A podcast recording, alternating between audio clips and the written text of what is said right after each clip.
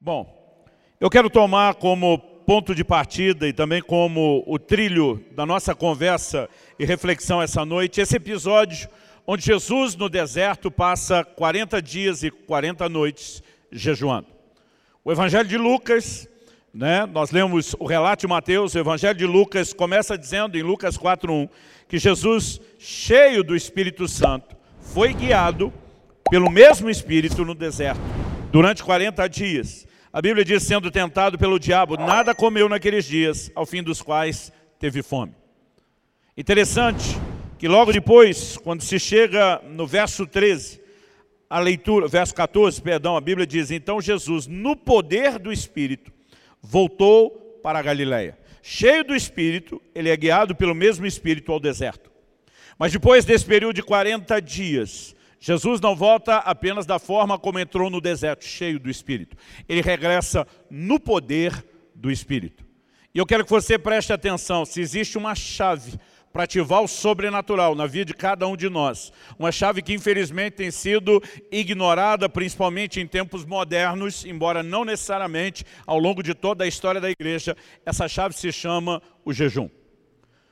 No final do ano, o Espírito Santo falou comigo, eu me lembro, estava com a família, voltando de carro de São Paulo para Curitiba, e eu me lembro que naquela viagem o Espírito Santo falou comigo, para tudo o que você planejou fazer logo nessas primeiras semanas do ano.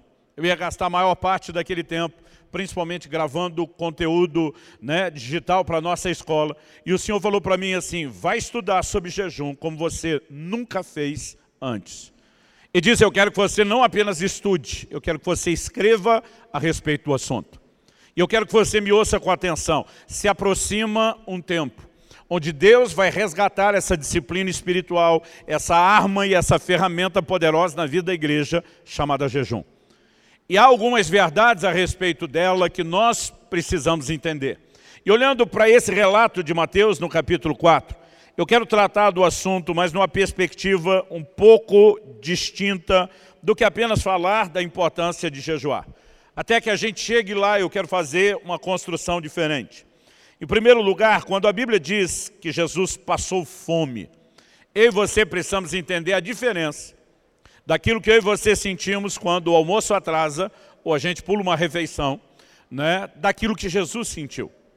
Quando você, por exemplo, pula uma refeição e deixa de entrar a glicose que vem por meio principalmente do carboidrato que você ingere, seu corpo sente um certo desconforto, mas ele vai buscar energia nas reservas de glicogênio armazenada principalmente no fígado e no caso de muitos de nós, principalmente que é ativo, também nos músculos. Quando o glicogênio dos músculos começa a ser consumido e você continua não comendo, e agora estamos falando de um jejum de mais de um dia, seu corpo vai entrar em cetose. Muitos já ouviram a expressão dieta cetogênica, é quando você força esse processo de cetose. O que, que significa isso? Que em algum momento uma outra chave vira no seu corpo e porque não está mais entrando alimento externo, seu corpo vai consumir alimento interno. O que, que é ele? As reservas de gordura, né? que o seu organismo armazenou justamente para quando faltasse alimento. Quando você entra em cetose, você tem um desconforto no início, sem contar quem já jejuou aí pelo menos um período de três dias sabe que esses três dias são terríveis, porque você normalmente está vivendo um processo de limpeza, de desintoxicação. Mas quem já fez um jejum um pouquinho mais prolongado, sabe que depois do quinto dia, normalmente a vontade de comer já sumiu, o desconforto dos primeiros dias da limpeza e da desintoxicação também já cessou. E eu costumo brincar que dos sete dias para frente é pegar a banguela, né? é a descida. Aí você entra na parte boa. No início do ano agora, meu filho jejuou os primeiros sete dias. E ele me ligou e falou, pai, está encerrando meu sétimo dia, vou orar aqui entregando o jejum. Eu lembro que eu perguntei para ele, falei, você tem certeza que você vai parar? Porque agora é que vai ficar bom. Né? E eu lembro que ele falou assim, pai, Deus me pediu sete dias. Falei, tá certo, ouça e obedeça a direção de Deus. Mas depois que você passa esses dias iniciais, eu não estou aqui dizendo que ninguém tem que começar fazendo jejum longo. Mas eu quero só que você entenda a dinâmica. Você não tem fome, você não tem vontade de comer e você tem energia. Acredite, se você se manter ativo desde o início do jejum, você vai ter uma dosagem de energia ainda maior. Faz duas semanas que eu terminei essa foi minha terceira experiência, um jejum de 40 dias. Só que dessa vez, diferente dos outros, eu treinei nos 40 dias por 28 dias, desses 40. Né? Alguns eu dei o, o repouso, alguns em viagem eu não consegui, e não estou falando de um treino qualquer, estou falando de treino pesado, de resistência, musculação né, pesada, treino prolongado, às vezes somando cardio junto, e a prova é que você consegue ter energia, até que as suas reservas de gordura se acabem. Quando se acabam, começa a verdadeira fome. Essa é o estado de inanição. É quando o corpo vai consumir tecido vivo. Essa é a fome que Jesus sentiu não é aquilo que eu e você sentimos no dia a dia. Particularmente, nas minhas três experiências, eu nunca senti a fome dele, por um motivo bem óbvio. Jesus era saradinho, né? andava para todo lado, se exercitava. Até hoje, a comida, a dieta mediterrânea né, da região dele é considerada uma das mais saudáveis do mundo, e naquela época não tinha alimento industrializado, processado. Imagino que Jesus era tipo você, Klaus, assim, ó, fininho. Eu nunca achei o final da reserva de gordura. Nem treinando dessa vez eu consegui achar o final da reserva de gordura. Mas quem já viveu esse tipo de fome, diz que isso, diferente da vontade, do impulso de comer, é algo que começa do desespero para frente. Ou seja, a fome é o mais básico instinto que o ser humano tem, ligado à sua sobrevivência. E o que Jesus está sentindo aqui não é uma coisa qualquer. Eu e você precisamos amplificar o que a Bíblia está falando sobre essa fome. É nesse momento que Satanás chega para tentá-lo. A tentação não era levá-lo a comer. Jesus já tinha encerrado o jejum. Não havia nenhum problema no fato de ele comer. A tentação era fazer com que, para adquirir comida depressa, ele quebrasse um princípio. Você lembra de Esaú? A Bíblia diz que por um prato de lentilhas ele vendeu o seu direito de primogenitura. Porque, movido por um desespero, ele não raciocinou direito, e aquela proposta por trás da comida acabou seduzindo ele. Quando você olha lá para o Éden, o primeiro Adão caiu justamente na mesma área. A proposta não era comida, mas veio maquiada por trás da comida. E nós precisamos entender que nesse momento o que o diabo está tentando é, é, Jesus não é que ele coma, é que ele use o poder divino para transformar pedras em pães. Ele diz, se você é o Filho de Deus, transforma essas pedras em pães. Agora você deve lembrar que Filipenses 2 diz que Jesus, subsistindo na forma de Deus, não teve o ser igual a Deus, algo ao qual ele deveria se prender, se aferrar, mas esvaziou-se de si mesmo, assumiu a forma humana, e é importante que eu e você entendamos que tudo o que Jesus fez enquanto esteve nessa terra, ao longo do seu ministério, ele não fez como Deus, ele fez como um homem ungido pelo Espírito Santo. Atos 10, 38 diz, Deus ungiu a Jesus de Nazaré com Espírito Santo e poder, o qual andou por toda parte fazendo bem, curando a todos os oprimidos do diabo. A Bíblia diz, porque Deus era com ele. Não diz porque ele era Deus. Se Jesus tivesse feito o que ele fez, seus milagres como Deus, então não faria sentido ele dizer, quem crê em mim, lá em João 14, fará as obras que eu faço e até mesmo outras maiores. Se ele fez o que fez como Deus, nós jamais poderíamos fazer o mesmo que dizer coisas maiores. Mas porque ele se moveu como um homem ungido pelo Espírito Santo, porque ele disse aos seus discípulos, como o Pai me enviou envio vocês, então nós também podemos produzir um ministério frutífero, inclusive com sinais e milagres, como o nosso Senhor operou. Agora, é importante que você entenda que toda a legalidade da substituição de Jesus em nosso lugar na cruz para a obra da, eh, da, da, da redenção dependia do fato dele se mover como um homem. Isso o qualificaria como verdadeiro substituto. Satanás está tentando forçá-lo a lançar mão do atributo da onipotência que ele temporariamente tinha deixado de lado. É nesse momento que o Senhor Jesus não apenas recusa a proposta de Satanás, mas traz uma uma, uma resposta que eu acredito que ela é muito elucidativa, ela é muito esclarecedora. Nosso Senhor diz, não só de pão viverá o homem, mas de toda a palavra que procede da boca de Deus.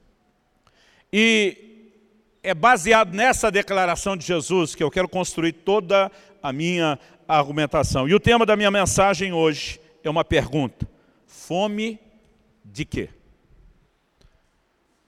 Quando o Senhor Jesus diz, nem só de pão viverá o homem, mas de toda a palavra procede da boca de Deus, em primeiro lugar, e esse é o primeiro fundamento, o alicerce do ensino hoje, em primeiro lugar, Jesus está dizendo que existe dois tipos de alimento, o natural e o espiritual. Mas nós vamos perceber também que nos seus ensinos, Nosso Senhor, por conta de reconhecer dois tipos de alimento, natural e espiritual, ele também trabalha o conceito de fome e saciedade, não só nas questões naturais, mas também nas questões espirituais. Fome e saciedade será o nosso segundo alicerce na construção desse raciocínio. E só depois da gente ter entendido bem essa questão dos dois tipos de alimento, e de fome e saciedade, é que eu quero explorar com você, em terceiro lugar, o que eu vou chamar aqui de o poder da abstinência. E é só nesse momento que nós vamos voltar ao tema central da minha mensagem, que é o jejum, e entender qual a relação dele com todas essas coisas. Então vamos lá. Em primeiro lugar, falando da questão dos dois tipos de alimento. O Senhor Jesus nos mostra que, assim como há um pão natural, há um alimento espiritual. E assim como o natural, o espiritual também é necessário à nossa subsistência. Mas Nosso Senhor não apenas aponta essa verdade. Ele, nos seus ensinos, ele também indica que muitas vezes o alimento natural pode concorrer com aquilo que é espiritual. E eu não estou dizendo que o alimento natural seja errado em si, que ele não seja lícito. Paulo escreve aos Coríntios e diz que Deus criou o estômago para os alimentos e os alimentos para o estômago. Nossa subsistência depende dele. Mas eu quero te mostrar que muitas vezes nós criamos um relacionamento baseado num, num, exagero no que é essa gratificação. E às vezes isso nos rouba percepções desse outro aspecto, que é o plano espiritual. Então, por exemplo, em Lucas, no capítulo 8, no verso 14, na parábola do semeador, Jesus diz assim, a parte que caiu entre espinhos, esses são os que ouviram, está falando dos que ouviram a palavra, e no decorrer dos dias foram sufocados com as preocupações, as riquezas e os prazeres dessa vida. Os seus frutos não chegam a amadurecer. Ele está falando de gente cuja frutificação da palavra foi abortada na vida deles, por causa de três elementos. Primeiro, ele fala de preocupação. Segundo, ele fala de riquezas. Terceiro, ele fala de deleites ou prazeres. Eu vou tirar a parte das riquezas por enquanto, depois nós vamos voltar nesse assunto. E eu quero te dizer o seguinte, raramente existe uma preocupação maior que incomode o homem do que a sua subsistência.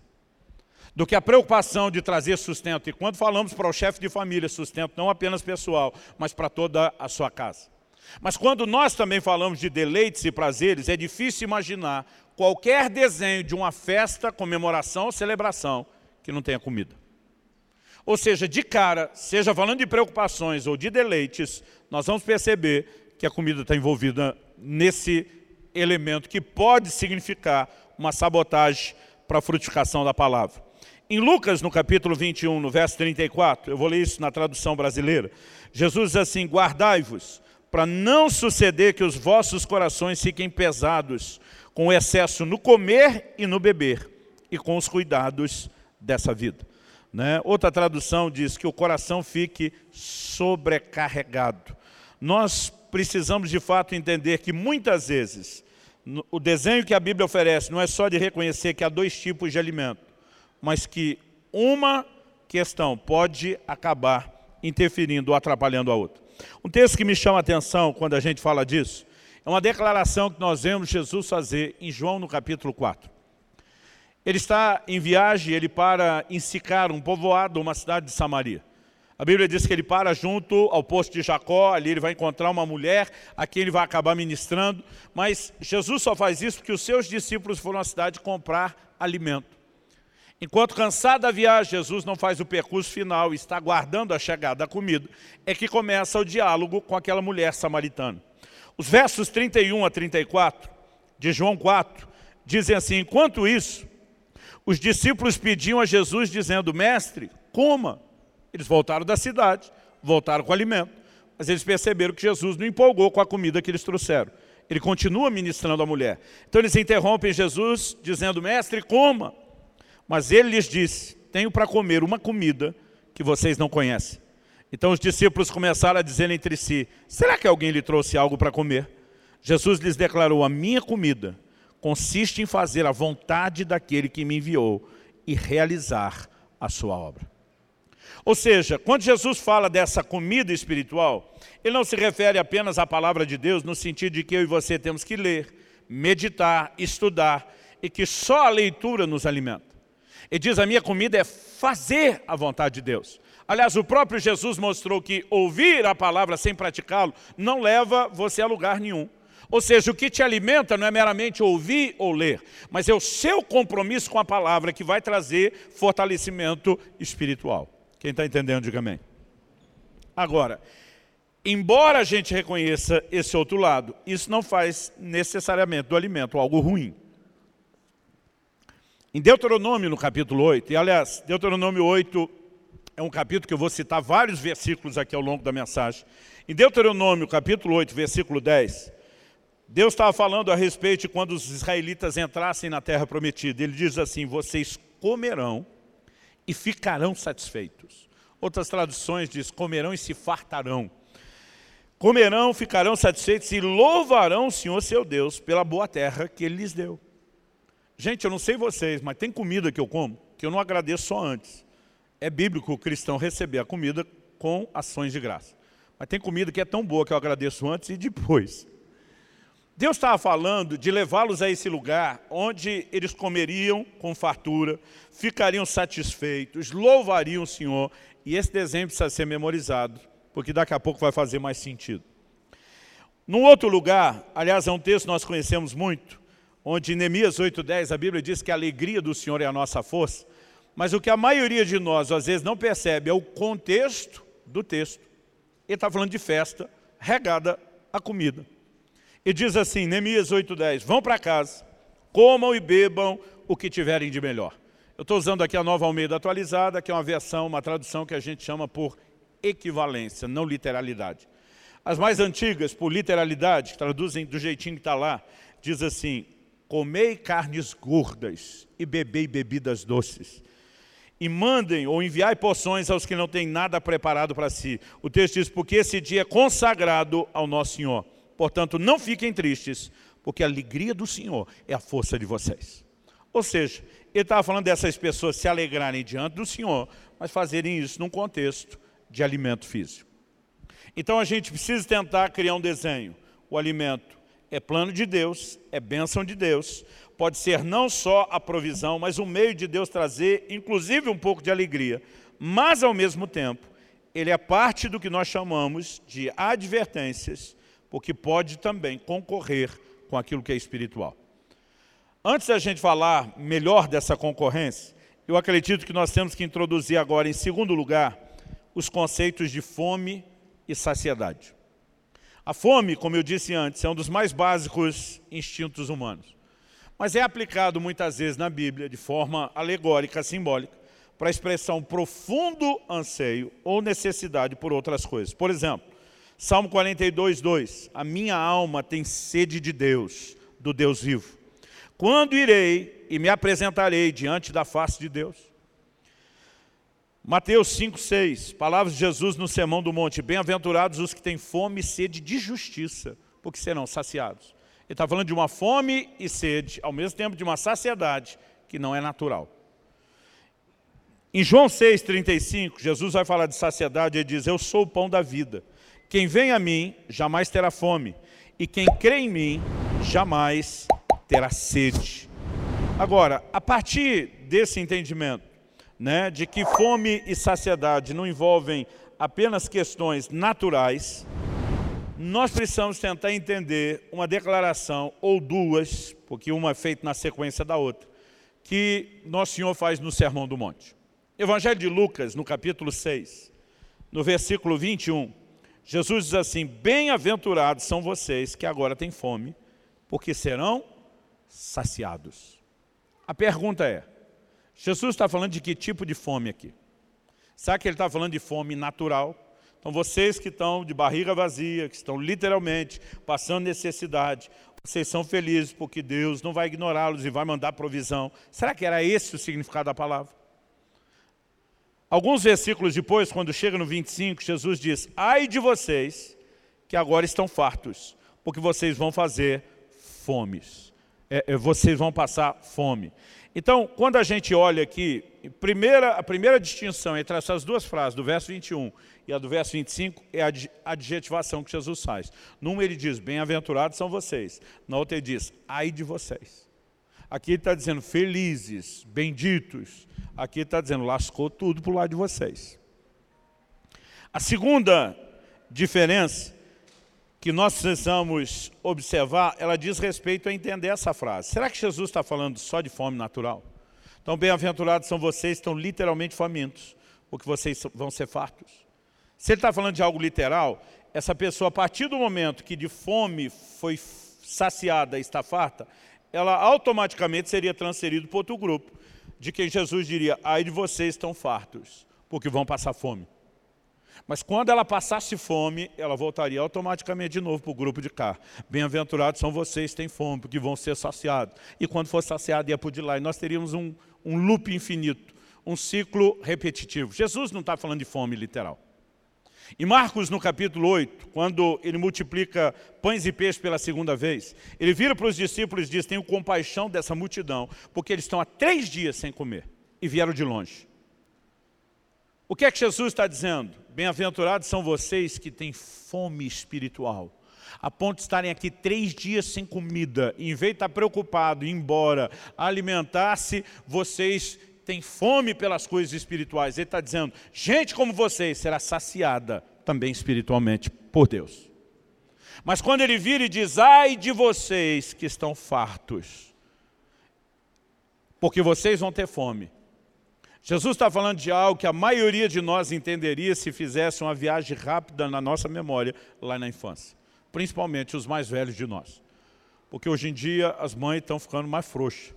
Elas já foram mais raiz, hoje elas estão mais Nutella.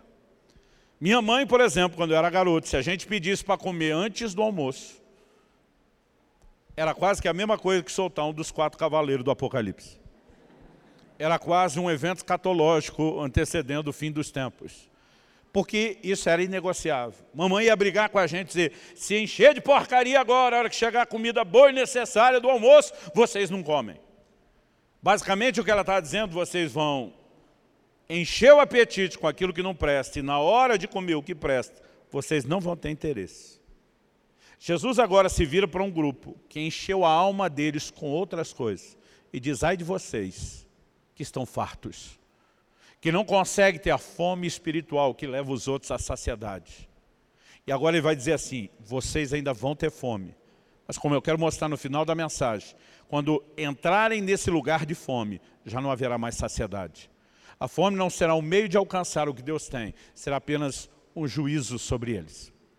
Se eu e você começarmos a considerar isso, nós vamos perceber que há um desenho bíblico, que inclusive é recorrente, é repetitivo, de que fartura natural pode, não automaticamente, nem necessariamente, mas pode contribuir com indiferença espiritual. Vocês lembram de Deuteronômio 8,10? Falei que ia citar bastante Deuteronômio 8. Vocês comerão, se fartarão, louvarão o nome do Senhor seu Deus. Lembra que nós lemos isso agora há pouco? Olha a continuação. Deuteronômio 8, agora vou ler do 11 ao 14. É a continuação do texto. Deus diz assim, tenham cuidado de não se esquecer do Senhor seu Deus, deixando de cumprir seus mandamentos, seus juízos, seus estatutos que hoje lhes ordeno. Não aconteça que depois de terem comido estarem fartos, aquilo que os levou antes a louvar a Deus, e Deus está dizendo, é minha bênção sobre vocês. Mas ele diz, não aconteça que depois de terem comido e estarem fartos, depois de haverem edificado boas casas e morado nelas, depois se multiplicarem o seu gado e os seus rebanhos, e aumentar sua prata e o seu ouro, e ser abundante tudo o que vocês têm, se eleve o seu coração, e vocês se esqueçam do Senhor seu Deus, que os tirou da terra do Egito, da casa da servidão. Deus está dizendo, eu quero saciar vocês, mas presta atenção. Se vocês começarem a se deleitar demais nesse terreno, aquilo que é minha bênção pode enredar vocês. Tenham cuidado. E sabe, nós precisamos entender a mesma coisa quando nós falamos de questões materiais.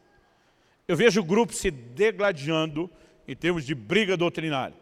Às vezes você tem aqui, eles estão pregando prosperidade, Deus quer trazer né, recurso e provisão na sua vida, e você tem outros descendo além, dizendo isso é perigoso. E às vezes alguns perguntam, pastor, quem está certo? Eu digo, os dois grupos estão certos e os dois estão errados. Os dois estão citando verdades bíblicas. A Bíblia tanto mostra que Deus quer nos abençoar e prosperar, como mostra que a gente tem que ter cuidado com isso, porque pode nos enredar. Agora, ter cuidado com isso não é não aceitar a bênção de Deus. É receber a bênção de Deus, vigiando e guardando o coração, para que isso não comprometa o nosso relacionamento com Deus. Então, quando cada um finge que a parte que o outro está pregando não está na Bíblia, ele está errado. Mas quando ele reconhece a sua, ele está certo, mas ele está apresentando apenas uma parte. A Bíblia apresenta os dois lados. Quer quando se fala de comida, quer quando se fala de fartura material. E eu queria chamar a sua atenção para um texto bíblico que a maioria dos pregadores modernos ultimamente ignora. Finge que não está na Bíblia, mas ele é muito elucidativo. No Evangelho de Marcos, no capítulo 10, a Bíblia nos fala, a partir do versículo 17, de um jovem, a Bíblia não fala o seu nome, ele é chamado apenas de um jovem rico. Ele se encontra com Jesus e pergunta, mestre, o que eu farei para herdar a vida eterna? Ele está preocupado com o seu estado espiritual. Jesus fala para ele, guarda os mandamentos. A Bíblia diz que ele responde, eu tenho observado isso desde a minha juventude. Então o verso 21 diz assim, Jesus, olhando para ele com amor, disse. Outra tradução diz, Jesus olhou para ele e o amou. Ou seja, o que Jesus vai falar na sequência agora não é uma tentativa de trollar o jovem rico. Jesus realmente o amou. Jesus olha para ele e diz, eu me importo com você. Me parece que você deseja mais do que salvação. Me parece que você quer entrar num lugar profundo no plano espiritual. Então, Jesus se dirige a esse jovem e diz, só falta uma coisa a você. Vá, venda tudo o que tem, dê o dinheiro aos pobres e você terá um tesouro no céu. Depois venha e siga-me. Quando Jesus fala essa parábola, é, é, quando Jesus faz esse pedido, aí deu, como diz na linguagem do, do jogo, game over. O verso 22 diz, ele, porém, contrariado com essa palavra, retirou-se triste, porque era dono de muitas propriedades. Ainda que sem abrir a boca, sem nenhuma declaração verbal, esse jovem diz para Jesus, não vai rolar esse negócio. No momento que ele vira as costas, desiste e vai embora, o verso 23 diz que Jesus, olhando ao redor, disse aos discípulos, e ele vai fazer daquilo um momento didático para ensinar agora os seus discípulos. Então, o texto diz que olhando em redor, disse aos discípulos, como é difícil para os que têm riquezas entrar no reino de Deus. E é isso que eu falei, que muita gente tem evitado falar.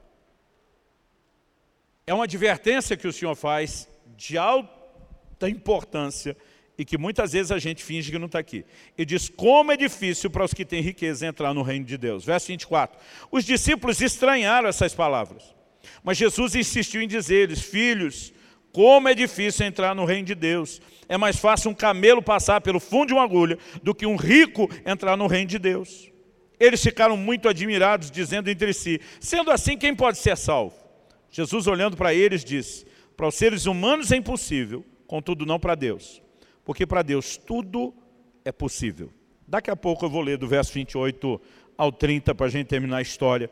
Mas em primeiro lugar, eu queria chamar a sua atenção para algumas lições que nós temos que extrair desse ensino e que vão caber dentro do que estamos discutindo sobre fome e saciedade. Em primeiro lugar, a dificuldade que Jesus menciona dos ricos entrarem no reino de Deus. Qual é a origem dessa dificuldade? Certamente essa dificuldade não procede de Deus. Não é Deus olhando para o rico dizendo, tua vida foi boa, eu preciso dificultar de alguma forma, então tu não entra no meu reino. Ou Deus olhando para o pobre dizendo, tu já sofreu demais, vou ter que te consolar de um outro jeito. Porque a Bíblia diz que Deus não faz acepção de pessoas. A segunda lição é que eu e você temos que distinguir dificuldade de impossibilidade. Quando Jesus está falando da dificuldade, os discípulos dizem, quem é que pode ser salvo? Como quem diz, é impossível. E a própria resposta de Jesus mostra não só que não procede de Deus a dificuldade, mas quando ele diz para os seres humanos é impossível, contudo não para Deus, porque para Deus tudo é possível. Jesus está dizendo que da parte de Deus, ele sempre vai fazer com que aquilo que pode soar impossível se torne possível. Ou seja, Deus não só não tem nada a ver com a dificuldade, como ele está dizendo, ela não é necessariamente impossibilidade, porque eu posso dar recurso para que não se torne assim. Então, qual é a origem da dificuldade? A origem da dificuldade procede do próprio rico. E como o rico dificulta o seu próprio caminho? O Senhor Jesus, quando falou a respeito daquela, daquele rico insensato em Lucas no capítulo 12, ele diz, vou destruir meus celeiros, vou fazer outros maiores. Em Lucas 12, 19, Jesus disse que o homem falou assim, então direi a minha alma, é um diálogo dele com sua alma. Então direi a minha alma, você tem depósito muitos bens para muitos anos, descansa, coma, beba e aproveite a vida. Qual o problema do rico? É que muitas vezes ele está enchendo a sua alma com determinados deleites, como a criança que se entope de comida antes do almoço. E quando chega a hora de se expor ao que é espiritual, essa alma farta com a porcaria, não consegue ter apetite para aquilo que ela necessita. Quem está entendendo, diga amém. Nesse momento que cai a ficha, os discípulos replicam, verso 28 a 29. Então Pedro começou a dizer, eis que nós deixamos tudo e seguimos o Senhor. Tipo, nós não estamos presos em nada dessas coisas. Verso 29 e 30. Jesus respondeu, em verdade lhes digo, que não há ninguém que tenha deixado casa, irmãos irmãs, mãe, pai, filhos ou campos, por minha causa e por causa do Evangelho, que já não, que não receba, já no presente, cem vezes mais casa, irmãos irmãs, mães, filhos e campos, com perseguições, e no mundo por vir, receberá a vida eterna. Algumas pessoas entendem isso de forma errada e querem acreditar que então é o sacrifício, a renúncia que nos faz merecedores da vida eterna. Nenhum de nós é merecedor de nada. Se não fosse a graça, o favor imerecido de Deus, não haveria salvação para nenhum de nós. Então, se a Bíblia não está falando de merecimento, do que, que ela está falando? Ela está falando de um esvaziamento que permite um novo preenchimento, não de merecimento. Dá para entender a diferença? Essas pessoas que diante da proposta de Jesus disseram não existe nada que vai satisfazer a nossa alma como o seu convite, Jesus, e que se dispuseram a abrir mão daquilo para buscar saciedade nele, o Senhor Jesus está dizendo que todos eles não só ficariam desprovidos do que renunciaram, porque ele diz, eu não vou deixar isso acontecer, eu vou prover ainda mais. No entanto, porque vocês não se prenderam naquilo que eu vou poder prover mais, vocês garantiram o devido preenchimento. Vocês vão ter no presente bênçãos e no futuro a vida eterna. Quando nós consideramos esse desenho, e acredito que ele é importante quando falamos a respeito de fome e saciedade, nós precisamos entender que muitas vezes esse evangelho moderno, antropocêntrico, que o tempo todo nos faz tipo criança mimada, né, que exige de Deus tudo aquilo que anseia para ser feliz, tem nos roubado um nível de preenchimento espiritual que nós não temos noção. Porque muitas vezes nós estamos usando Deus para encher a nossa alma com coisas que Deus dá, mas não com Ele. E é aqui que entra o que eu vou chamar de o poder da abstinência. Jesus em Mateus 4, quando ele responde para Satanás, nem só de pão viverá o homem, mas de tudo que procede da boca de Deus. Ele está citando Deuteronômio 8. A gente já leu o primeiro versículo 10, depois nós lemos do versículo 11 ao 14 mas eu quero que você me acompanhe em Deuteronômio 8. Nós vamos ler os versículos 2 e 3.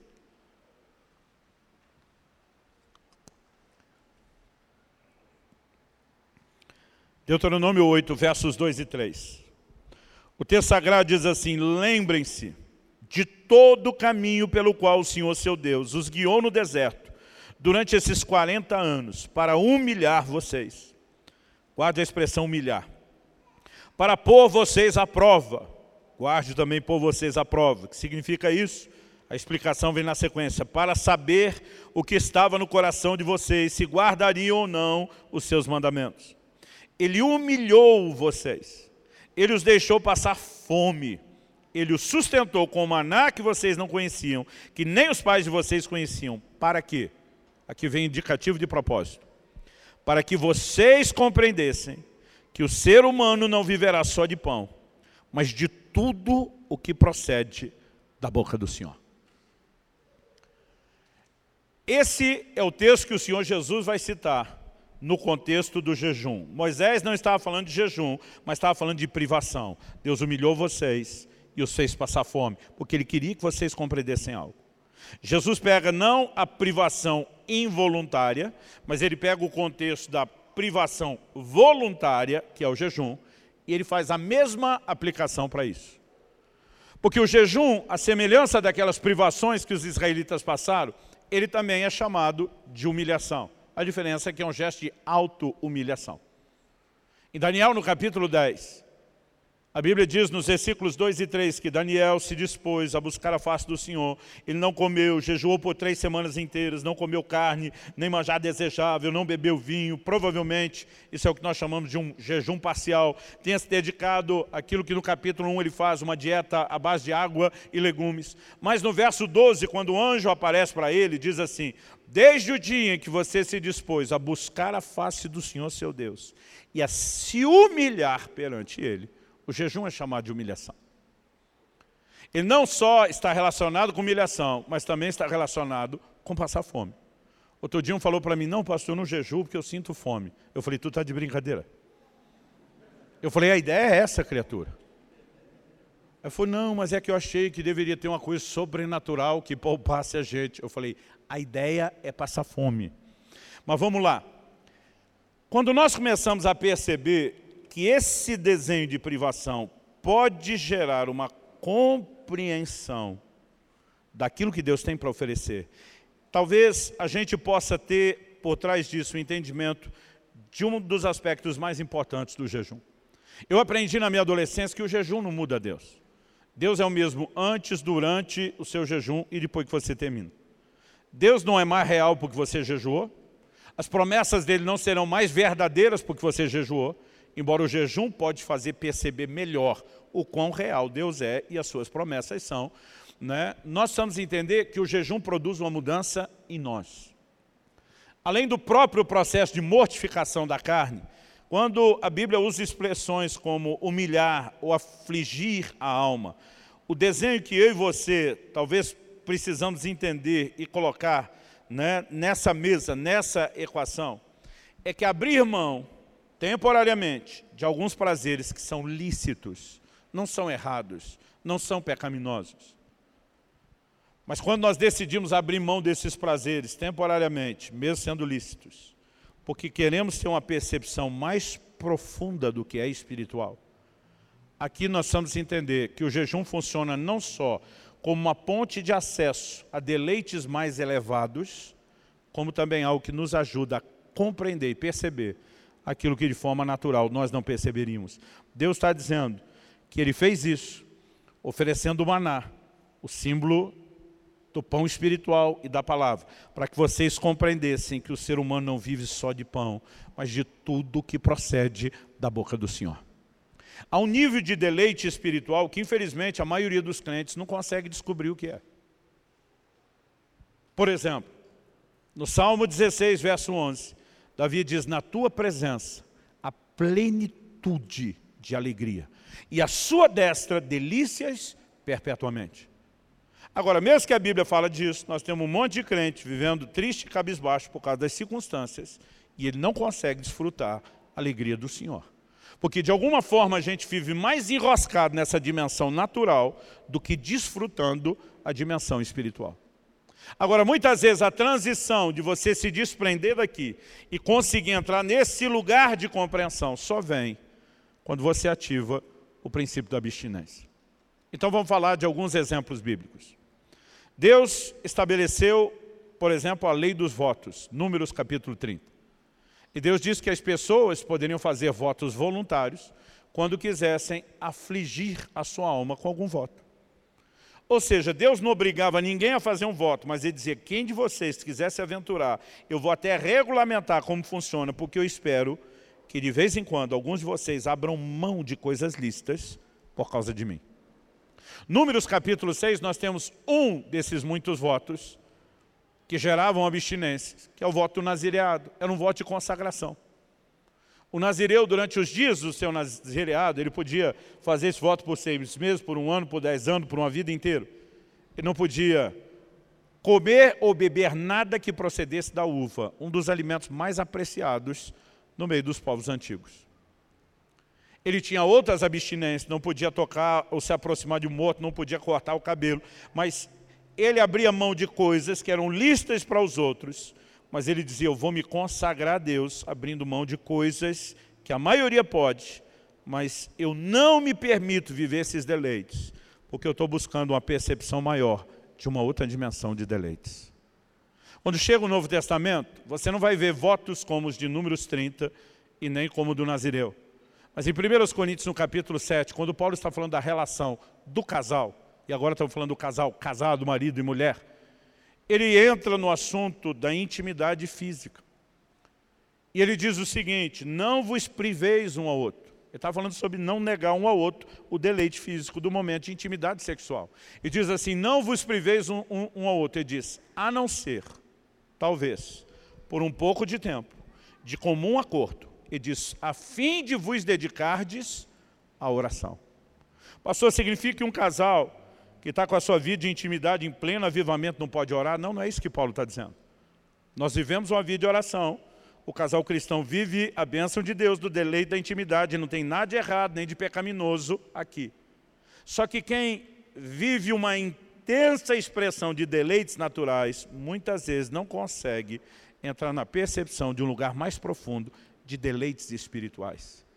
E Deus está dizendo, de vez em quando, você vai parar isso aqui, para que a oração, a vida de oração seja turbinada, potencializada, com uma nova dimensão de percepção. Quem está entendendo, diga amém. Qual a razão pela qual nós jejuamos? É a mesma.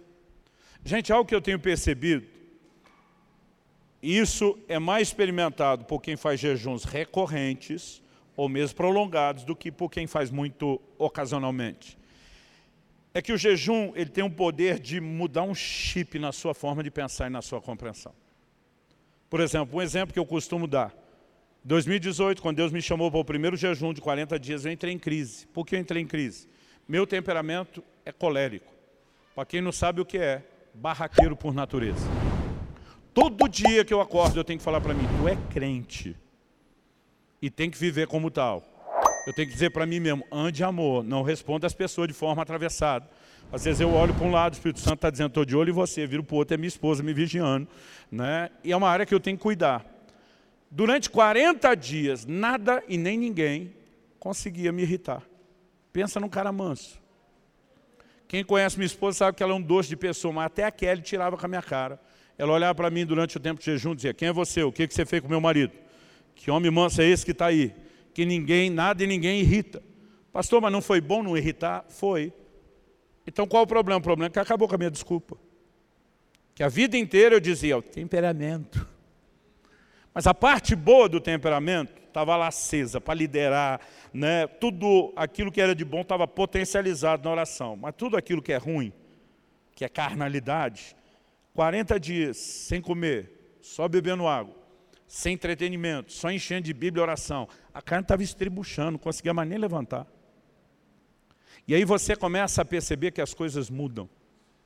Ou seja, aquela habilidade comum da nossa natureza carnal de se ofender, ela simplesmente começa a desaparecer. Eu tenho falado para pessoas com dificuldade de perdoar, entra num jejum prolongado, para ver se essa dor, se essa treta interna que você carrega, se ela vai perdurar. É impressionante como o valor das coisas materiais começa simplesmente a despencar. Eu já entrei em jejuns, onde na minha lista de oração tinha itens materiais. Depois de alguns dias eu olhava para aquilo e dizia, por que, que eu botei isso na lista? Eu já não tinha mais nem coragem de orar. Porque parece que aquilo tinha perdido tanta importância diante do valor das coisas espirituais, que eu ficava com vergonha de continuar orando. E não estou dizendo para você que Deus não queira fazer, ou que Ele não vá fazer, mas simplesmente o chip muda.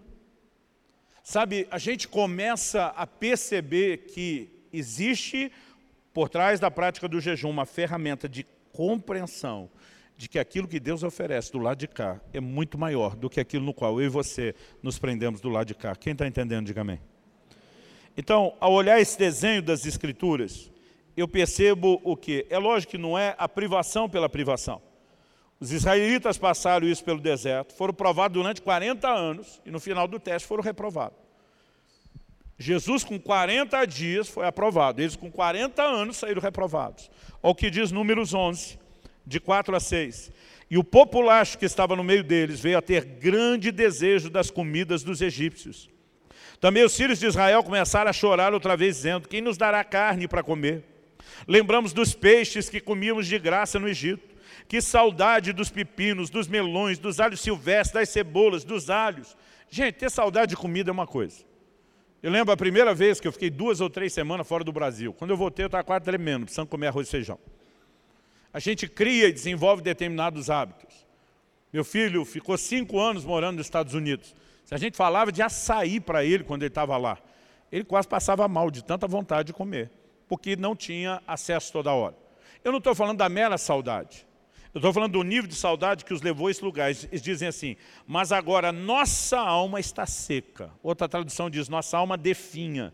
E não vemos nada a não ser esse maná.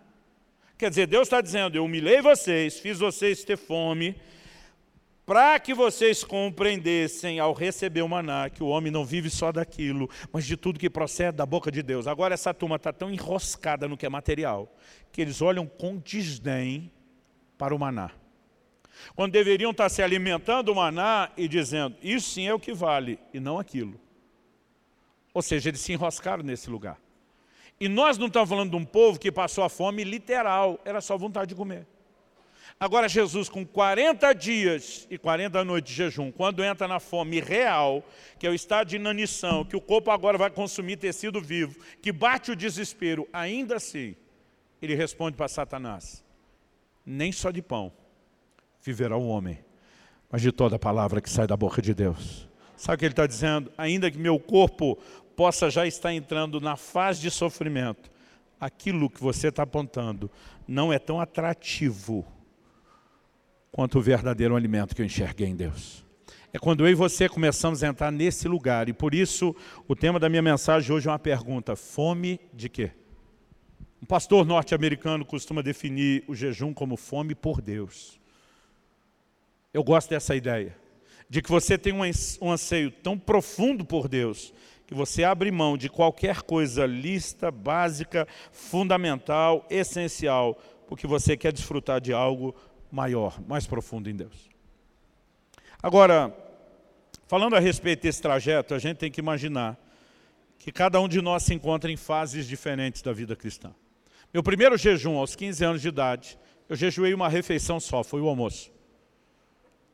Eu e alguns amigos tínhamos sido batizados do Espírito Santo, mas tinha um rapaz do grupo que ainda não tinha sido batizado do Espírito Santo.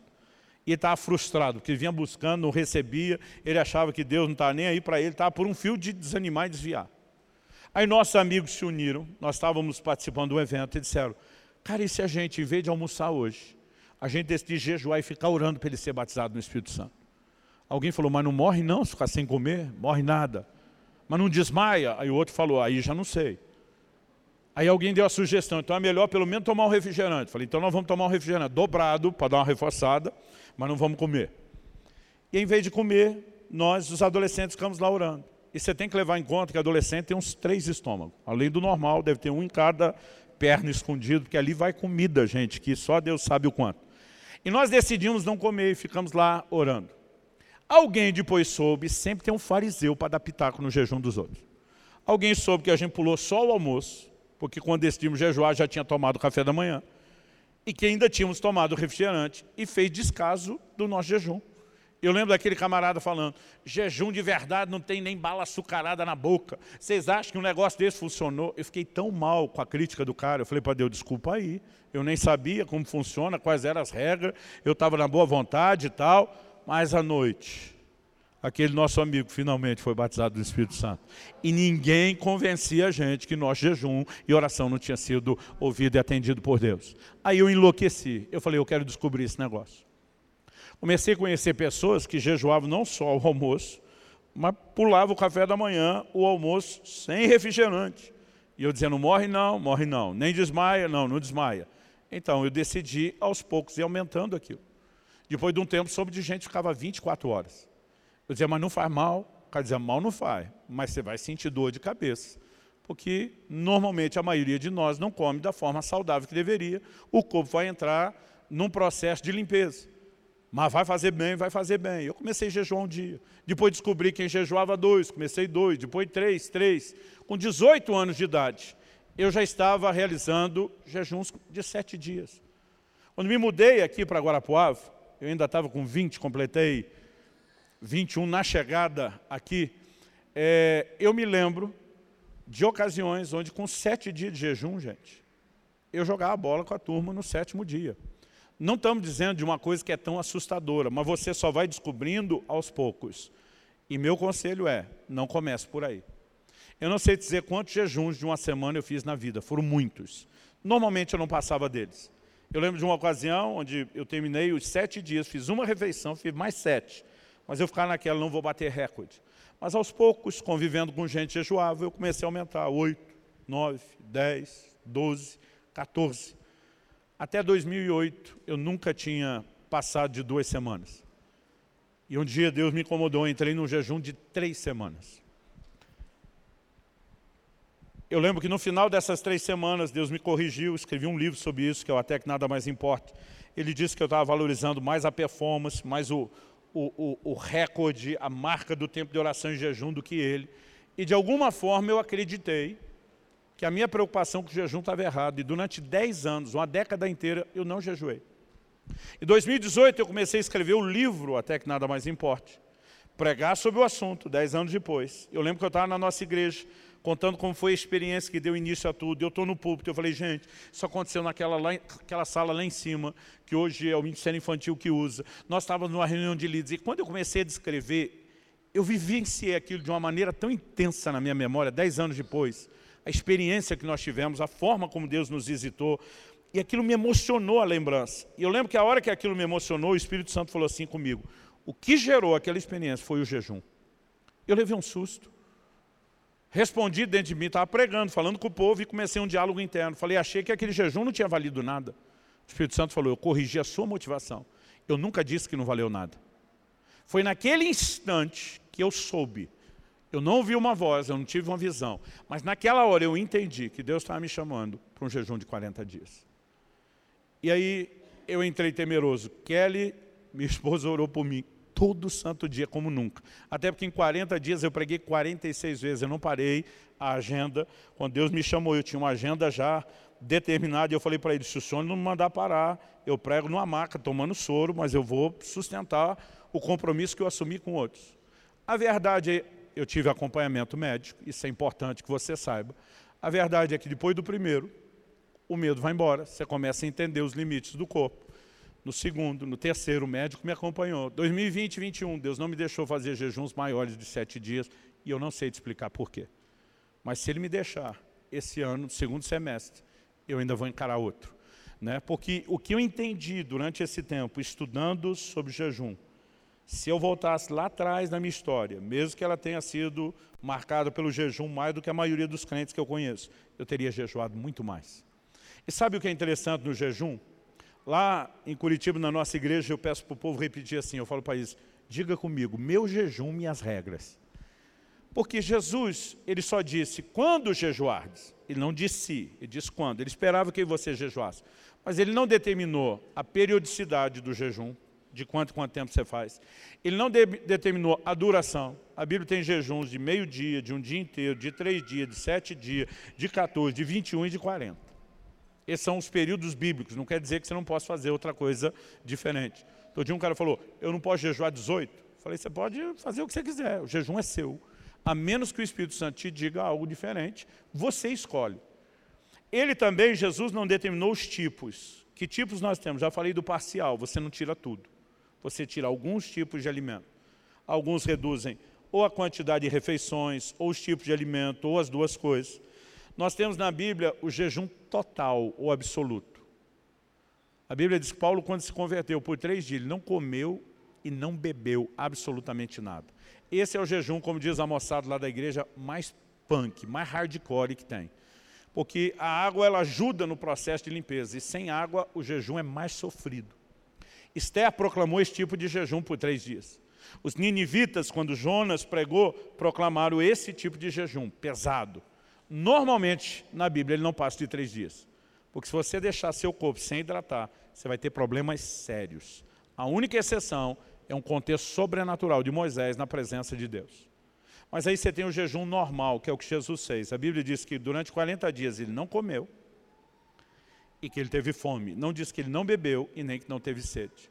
Então, com ingestão de água, né, você pode dependendo quanta reserva de gorduras você tem e mais longe. Mas o meu conselho é, não brinque com jejum prolongado. Primeiro conheça seus limites, vá devagar. Se você nunca jejuou, comece com uma refeição. Gente, eu fiz uma, uma enquete no meu Instagram agora no começo do ano, e de quase 30 mil pessoas que responderam. É uma amostragem considerada boa quando você fala de estatística. 59 ponto alguma coisa, dava quase 60% dos crentes. Nunca fizeram um jejum de 24 horas na vida. Isso me assusta. Por quê? Quando Jesus fala lá em Mateus 6, quando orardes, você acha que ele esperava que a gente orasse uma vez só na vida? Quando ele diz, quando derdes esmola, você acha que ele pensou assim, bom, se uma ou duas vezes na vida ele deu uma moeda para alguém, está tudo bem? Ele estava falando de um estilo de vida. Aí quando ele diz, quando jejuardes, a gente trata isso num nível tão opcional, apesar de não ter um imperativo que obrigue, Jesus esperava que a gente jejuasse. Ele diz em Lucas 5, 35, quando o noivo for tirado, eles vão jejuar. Você olha para os apóstolos jejuando. Outro dia alguém me disse, mas Paulo não mandou ninguém jejuar nas epístolas. Eu falei, ele não mandou, mas ele jejuava. Ele, além de jejuar, nós sabemos que Jesus jejuava. Ele dizia, sejam meus imitadores como eu sou de Cristo. Ele não botou nenhuma cláusula, me imite em tudo o resto, menos no jejum. Então está implícito, além de que, se Jesus disse que a gente iria jejuar, nós não precisamos de Paulo e nenhum apóstolo revalidando o que ele falou, a gente está de pé. Mas muitas vezes eu tenho percebido que esse é um dos assuntos que nós mais ignoramos e menos praticamos. E eu quero te dizer, é uma das maiores chaves de ativação do sobrenatural. As experiências que eu tenho tido ao longo da minha caminhada me fazem ter cada vez mais uma certeza e uma convicção de que eu e você, se queremos a semelhança de Jesus, sair do nível do cheio do Espírito, para andar no poder do Espírito, para experimentar Deus de uma forma mais profunda e também para levá-lo aos outros de uma maneira muito mais intensa, nós vamos ter que descobrir essa prática. Ah, pastor, mas antes de você dar uma desculpa, eu quero te dizer que quase nenhuma desculpa sobrevive aos argumentos bíblicos do jejum. Um dia desse, um lá na igreja falou para mim, não, não, não, pastor, é que eu tenho que tomar um remédio todo dia. E o médico disse que eu não posso tomar de estômago vazio. Ou seja, não posso jejuar. Eu olhei para ele e falei, que hora você toma o remédio? Ele falou, de manhã. Eu falei, que hora você vai tomar de novo? Ele falou, só na manhã seguinte. Eu falei, tu está de brincadeira? Então acorde de manhã, coma, tome o remédio com o estômago cheio, a partir daí não coma nada. No dia seguinte, quando você acordar 24 horas depois, você quebra o jejum e toma o remédio de novo com o estômago cheio. Ele falou, ah, pode começar o jejum depois do café?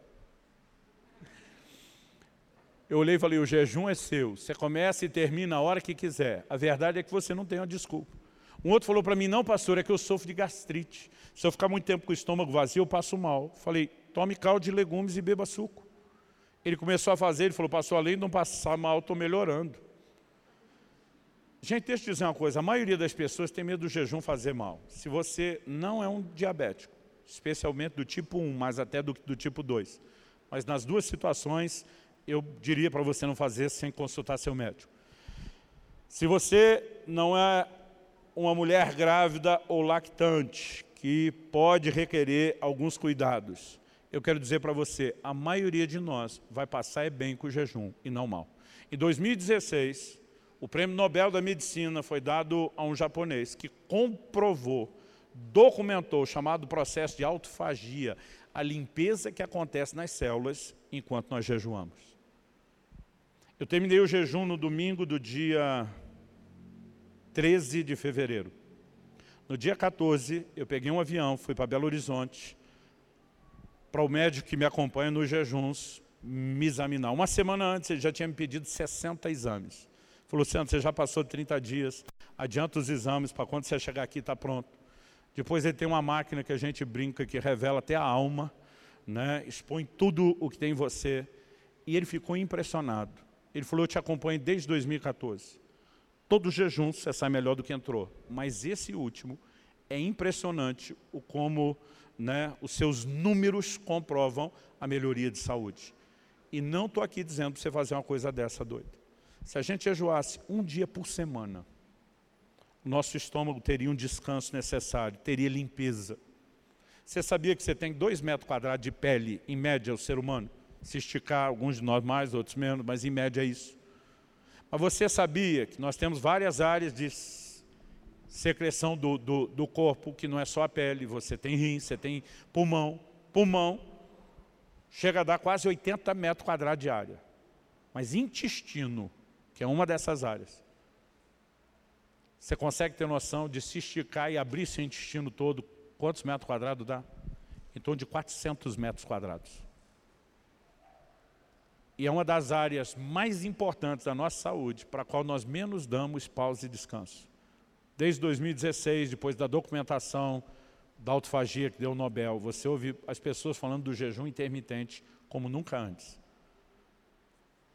O que, que significa isso? Que você não precisa nem jejuar 24 horas, mas se nós tivermos períodos ali de 14 a 18 horas, onde você, com uma certa regularidade, pratica, isso, além de fazer bem a sua alma, vai fazer bem ao seu corpo. Sabe, pastor, não consigo jejuar. Você pode fazer um jejum parcial. Você pode começar devagar. A verdade é, só existe uma forma de eu e você crescermos em qualquer prática. É nos dedicando a ela. E eu não estou aqui sugerindo que você comece feito doido. Mas se nós começarmos a nos dedicar mais ao jejum, principalmente se juntarmos a ele, sua irmã gêmea, a oração, nós vamos ter uma liberação espiritual sem precedentes. Quem está entendendo, diga amém. Agora, há uma estação profética na qual nós estamos entrando, onde a igreja de Cristo será chamada por Deus e convocada ao jejum, talvez de uma forma como nunca antes aconteceu na história da igreja. E se nós queremos viver rompimento e liberação, gente, eu não tenho nesse momento outro conselho a te dar, a não ser esse. No livro de Amós, no capítulo 8, no verso 11, Deus diz, eis que vem dias, diz o Senhor Deus, em que enviarei sobre a terra fome, não de pão, e sede, não de água, mas de ouvir as palavras do Senhor. Durante muito tempo eu usava esse texto para dizer, olha, Deus quer trazer fome espiritual. Mas um dia estudando com calma Amós 8, eu falei, eu estou tirando o texto do contexto. Porque aqui Deus não está falando só do despertamento, Deus está falando para um povo que não quis ser despertado antes. E agora seria julgado. O versículo seguinte, o 12, diz assim, andarão de mar a mar e do norte ao oriente, correrão por toda a parte procurando a palavra do Senhor, mas não a acharão. Aqui Deus está dizendo, vocês vão ter uma fome que não vai ser saciada. Se você olhar os versículos anteriores, do 4 ao 7, você vai ver que os israelitas foram julgados por Deus porque haviam se fartado do pecado. Agora vamos lembrar do que Jesus disse, ai de vocês que estão fartos, porque vocês terão fome. Ele está dizendo uma vida inteira, você se fartou de outra coisa, e não do pão espiritual que eu queria te oferecer. Ele está dizendo, agora eu vou mandar uma fome. O juiz não é a fome, é a incapacidade de saciá-la. Vocês vão correr para todo lado e não vão conseguir preencher isso. Que Deus nos livre de chegar ao ponto onde a fome se tornou não um meio de acessar o deleite que Ele tem, mas um juízo de não alcançar a saciedade. Então que eu e você possamos, em vez de encher nossa alma de porcaria, nos voltar para o Senhor e entender que a fome espiritual, quando saciada, nos conduz na direção certa. A fome, ela dirige o ser humano. A maioria de nós levanta para trabalhar e pegar duro no batente, pegar pesado, não só porque acorda inspirado para fazer, mas porque sabe que tem que comer, tem que sobreviver. E a gente consegue ter algo nesse instinto de sobrevivência, onde a fome ou a necessidade de ter a subsistência, ela nos dirige. Agora você consegue imaginar se essa mesma força motriz guia a nossa vida espiritual? E eu e você também somos movidos por uma profunda fome de Deus e das coisas de Deus. O controle e o direcionamento que isso não teria sobre as nossas vidas. Vou perguntar a última vez, fome de quê? O que, que você carrega aí dentro? O que que te norteia? Vamos ficar em pé. Eu gostaria que nós orássemos juntos.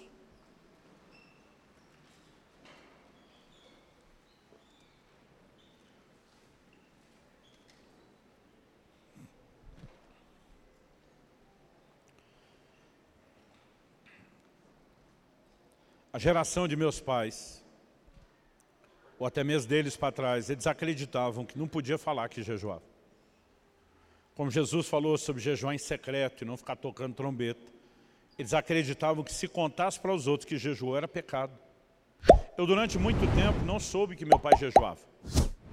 Eu comecei a perceber, porque tinha um jejum coletivo que toda a denominação da qual ele participava, uma vez por ano fazia para orar por avivamento pela nação brasileira. Aí uma vez tocando no assunto, eu descobri que de vez em quando meu pai jejuava. Eu falei, por que o senhor não fala disso? Ele falou, não, Jesus falou para não falar. Eu falei, Jesus não falou para não falar. Jesus falou para não se autopromover.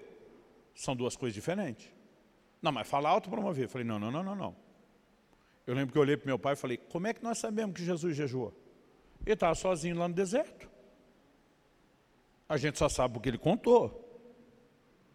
Eu lembro que meu pai parou, olhou para mim falou, sabe que faz sentido? Eu falei, agora, não acho que ele contou com o intuito de tocar trombeta.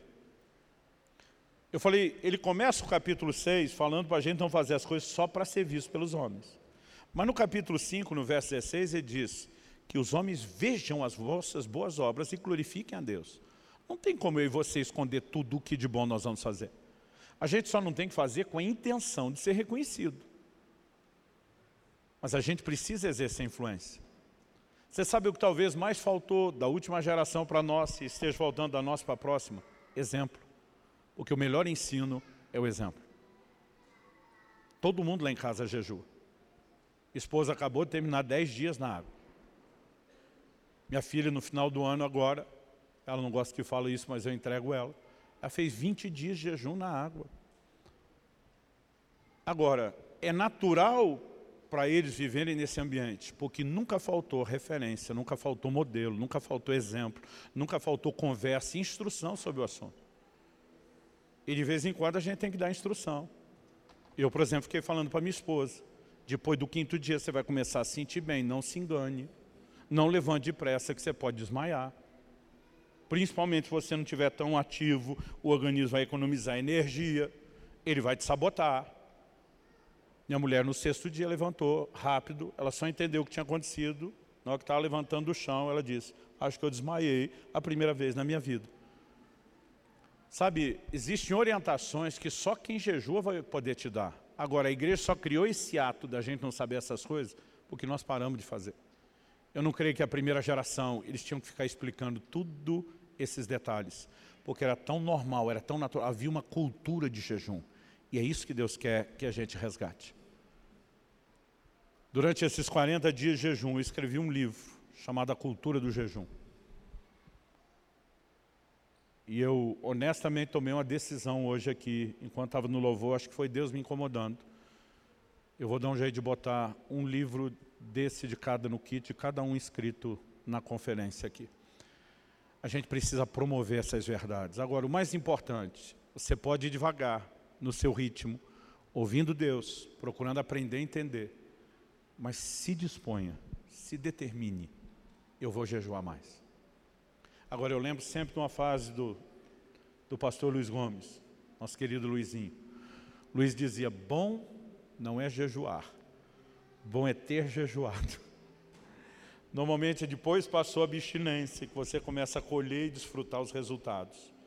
Durante o momento, ele pode ser desconfortável não só para o seu corpo, mas para a sua alma. Mas ainda assim, todo esse processo vai nos levar a uma outra percepção. Eu quero que você fale com Deus um pouco aí no seu lugar. Eu pedi para você ficar em pé por hábito. Eu só lembro disso depois que já falei. Você ora como você achar melhor. Em pé, sentado, de joelho, em voz alta, em voz baixa. Mas eu gostaria que nós nos questionássemos diante de Deus, fome de que tem regido a minha vida? E que você pudesse dizer, Deus, se há um momento onde o Senhor vai enviar fome sobre a terra, não fome de pão, nem sede de água, uma fome do Senhor, fome da Tua palavra. Eu não quero que isso seja no momento onde já virou juízo. Eu quero ser despertado por essa fome. Eu quero viver esse novo tempo. Eu creio que nessa noite Deus não quer te trazer só orientação e instrução. Eu creio num sopro de vida sendo liberado sobre esse lugar, sendo liberado sobre a sua vida hoje. Então aproveita isso. Quantos músicos vão começar a ministrar? Eu vou pedir que a princípio você não cante com eles. Deixe eles cantando que Deus os dirigir. E eu vou pedir que você ore. Mas ore assim, como diria o mineiro do interior, ora de com força. Ora como se tudo daqui para frente dependesse desse tempo de oração. E depois que você entender que já falou o que precisa falar e que Deus já falou contigo o que Ele tem que falar, aí nós podemos nos unir a eles nessa canção. Mas eu não quero que a gente faça isso por mera formalidade. Talvez haja algo que vai ser despertado aí dentro de você. Talvez uma faísca de ignição vai ser acesa para um novo tempo de vida espiritual. Talvez Deus vai trazer refrigério, talvez Ele vai trazer um novo nível de fome, eu não sei. Mas você está num ambiente onde tudo pode acontecer. Vamos orar. Levante sua voz, fale com Deus.